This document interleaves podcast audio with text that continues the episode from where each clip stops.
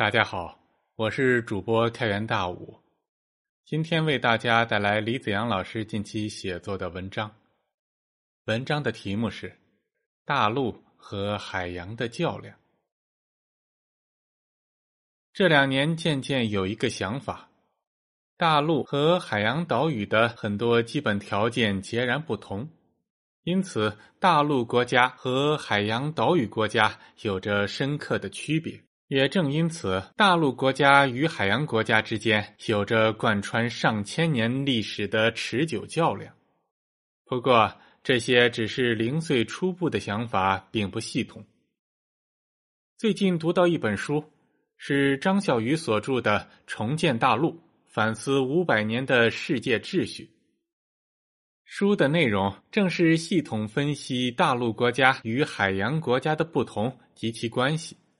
比我那些零碎初步的想法要高级多了。这本书来的正合适，赶紧仔细读了一遍。今天就来聊聊这个话题。这里所说的大陆国家和海洋国家，分别指的是亚欧大陆和围绕着亚欧大陆的一系列海岛型国家，包括美国、澳大利亚这种地理上属于大陆。但地缘政治上属于海洋性的国家。自人类有史以来，亚欧大陆就是世界文明发展的中心和重心。在绝大部分时间里，只有亚欧大陆才有成熟的人类文明。而近两三百年，人类社会的最大变化，就是亚欧大陆以外美国的兴起。面对美国的超强实力，亚欧大陆一度黯然失色。人类第一次在亚欧大陆之外有了新的文明中心。在亚欧大陆周边附近有一系列的岛屿和半岛，最重要的就是西侧的英国和东侧的日本。我们中国位于亚欧大陆东部，不过我们一般不从大陆海洋的角度去理解东亚的历史。这恰恰反映出大陆海洋关系的特点之一，那就是当大陆国家完成了整合和统一时，海洋国家往往会处于劣势，显得没有那么重要。而亚欧大陆西部则正好相反，在那边，由于大陆部分长期四分五裂、争斗不休，周边的岛屿和半岛型国家就有机会做大。甚至能够操纵和控制大陆，譬如英国。因此，对大陆西部的这些人来说，大陆海洋之间的关系就显得格外的醒目。在分析大陆海洋这两类国家的种种特点之前，我们先大致回顾一下大陆海洋国家之间的较量史。较量的第一个回合是在古希腊的雅典。与波斯帝国之间展开，其结果是海洋国家雅典胜出。这场较量给西方政治文化打下了深深的烙印。从那以后，海洋国家小而美，大陆国家大而邪恶；海洋国家自由，大陆国家专制；海洋国家文明高级，大陆国家野蛮落后之类的印象，成为了西方文化圈的共识。这个共识在很大程度上是个迷信，原因有二：第一，波斯帝国方面的史料几近于无，到底希波战争是怎么打的，只能由希腊一方说了算。众所周知，一面之词并不可靠。更重要的是，作为战胜者的雅典，在那之后不久就陷入到了伯罗奔尼撒战争之中。并且被大陆国家斯巴达所击败之后，雅典就在历史中沉寂了下去。可见，说雅典这个海洋国家的文明有多先进、多高级，还值得商榷。毕竟，对文明来说，长寿是最重要的指标。较量的第二个回合在罗马与迦太基之间展开。虽然迦太基一度很厉害，但最后的胜利者是罗马。罗马这个大陆性国家成为了西方古代文明的高峰，这正应了那个规律：只要大陆国家实现了整合和统一，那海洋国家就会处于劣势。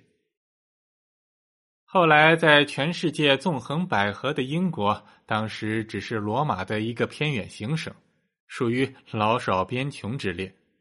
在这个时期，大陆全面压倒了海洋。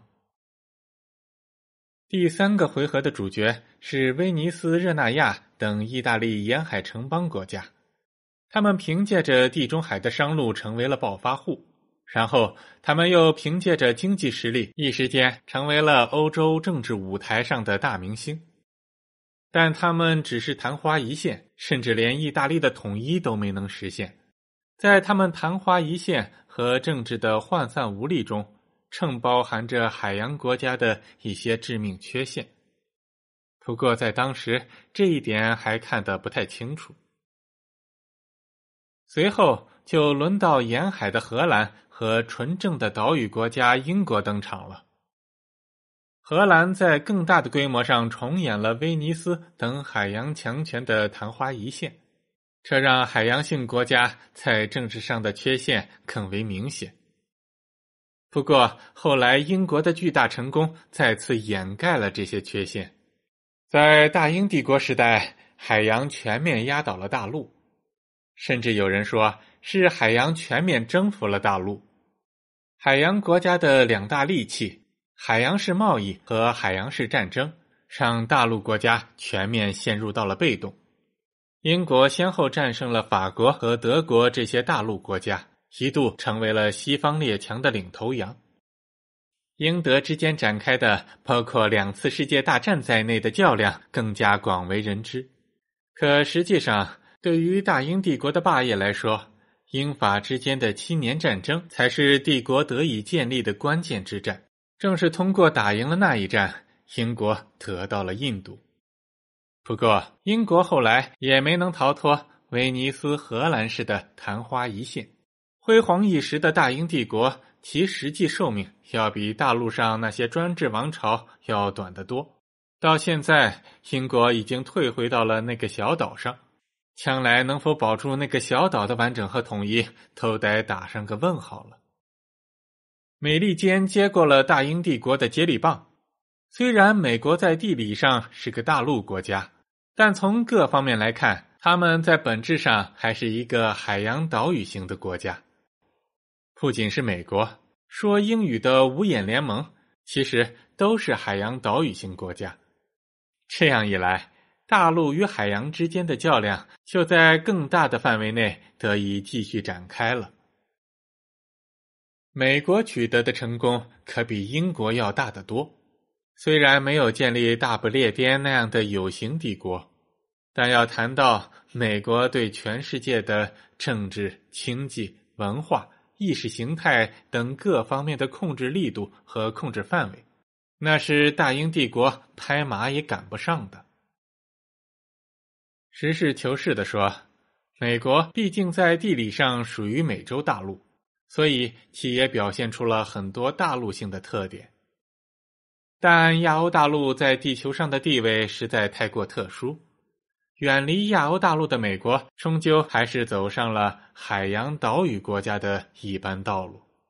关于这条道路到底是什么，我们后面会说到。美国接过了英国的接力棒，对手也从法国和德国换成了苏联这个大陆国家。大陆海洋国家之间的较量。由此进入到了新的回合。好在美苏之间没有爆发热战，如果爆发了，那人类文明可能早就被清零重来了。他们之间的较量方式是冷战，美国最终打赢了冷战。继大英帝国之后，海洋国家又一次压倒了大陆国家。英美这两个海洋国家连续三四百年的大胜利，让海洋文明的意识形态及其种种特质传遍了全世界。这些特质和意识形态甚至被认为是普世价值和永恒不变的真理。与此同时，大陆国家的种种特性则被贬低为愚昧落后，亚欧大陆全面陷入了被动。一时间，世界的中心似乎已经转移到了北美，亚欧大陆则沦为了老少边穷地带。但是，海洋国家的冷战庆功酒还没喝完，世界已经在不知不觉中再一次发生了巨变，那就是位于亚欧大陆东部的中国，在不声不响中完成了谁也没能想到的伟大复兴。一个世人眼中积贫积弱的可怜虫，忽然间凤凰涅槃，脱胎换骨，一飞冲天。海洋国家又一次要去面对那个会令他们感到紧张的局面：一个完成了整合和统一的亚欧大陆。这最新一个回合的大陆与海洋之间的较量，到底鹿死谁手，还仍未可知。不过，随着中美之间的各种掰手腕式的较量渐次展开，以往被认为是社会主义与资本主义，或者东方与西方之间的较量，现在已经越来越显露出其大陆海洋之争的本来面目。在这个回合的较量中，以往历次的陆海较量的特性又大量的得以重现。阳光下面确实没有什么新鲜事，很多的现象和规律都似曾相识，并不新鲜。那么，所谓大陆和海洋，它们到底有什么分别？各自又有什么特质呢？关于这个问题，我们留到下篇文章接着说吧。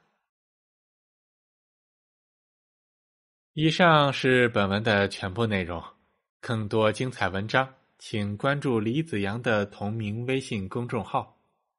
我是开源大武，我们下期再见。